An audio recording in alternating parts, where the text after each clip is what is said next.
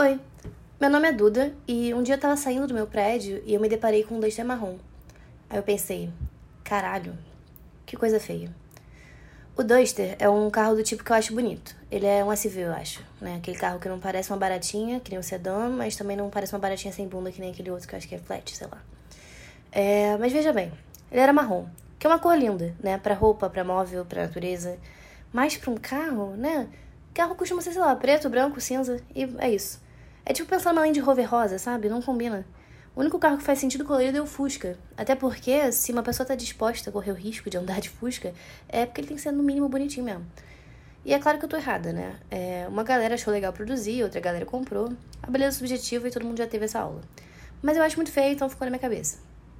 E esse é o ponto, né? Ficou na minha cabeça. Uma vez eu pedi um Uber e veio esse carro.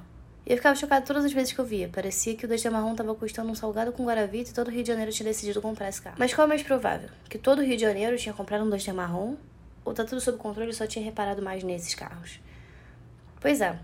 é. No caso desse carro é muito mais fácil entender que ninguém tá me perseguindo com Duster marrom e mudando as placas. Mas se ao invés do carro eu tivesse vendo um comportamento. Se eu estivesse achando que uma pessoa X tá me tratando de uma forma indiferente, ou que uma pessoa Y tem problema comigo eu ia começar a ver todas as vezes que essa pessoa me tratou com diferença, por exemplo. Ignorar todas as vezes que ela me deu atenção, que mostrou se importar. Essa pessoa que você tá pensando, porque você pensou numa pessoa agora, né? Com certeza.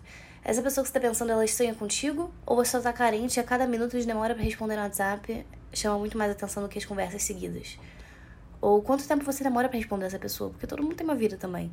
Se você suspeita que tá alguém tendo comportamentos esquisitos em relação ao que quer que seja, procura prestar atenção nas vezes que esse comportamento não acontece. Eu não consigo, né? Mas boa sorte aí tentando.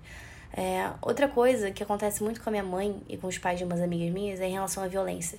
Eles foram naqueles grupos de bairro do Facebook e acompanham todos os jornais. E essas duas fontes informam muito sobre os perigos e assaltos, né? Então, se duas mil pessoas na cidade foram assaltadas, você é informado de pelo menos 1.500 desassaltos. E aí começa a ficar meio assustador sair, de casa. Mas se tem um milhão de pessoas nessa mesma cidade, concorda que é um número muito maior de pessoas que não foram assaltadas? Ou seja, proporcionalmente está tudo bem? É claro que não é o caso do Rio de Janeiro, né? A violência aqui é bem grande. Mas o meu ponto é que acompanhar tão assiduamente todas as situações torna muito mais preocupado do que o necessário para sua segurança. Se eu for sair de noite, ela pergunta para onde eu vou, não importa o lugar que eu diga. Ela sabe se tá pelo menos nos três crimes que aconteceram na região.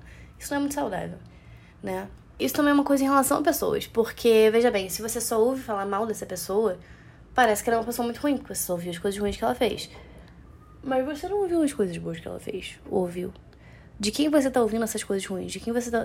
Quem são suas fontes de informação e qual é a sua fonte contrária? Talvez essa pessoa seja péssima realmente, até porque se todo mundo, são várias pessoas falando coisas ruins a respeito dessa pessoa, são muitas pessoas com, com experiências negativas em relação a ela.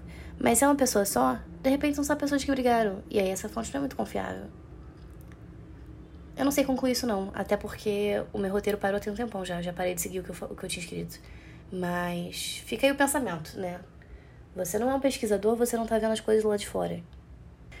Talvez eu esteja falando merda, mas de repente é um bom pensamento pra você ter aí. Aí de repente eu também não sou uma boa fonte de informação.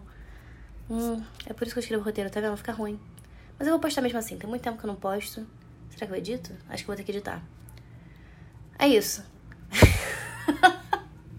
não concluí porra nenhuma. Bom dia, boa tarde, boa noite.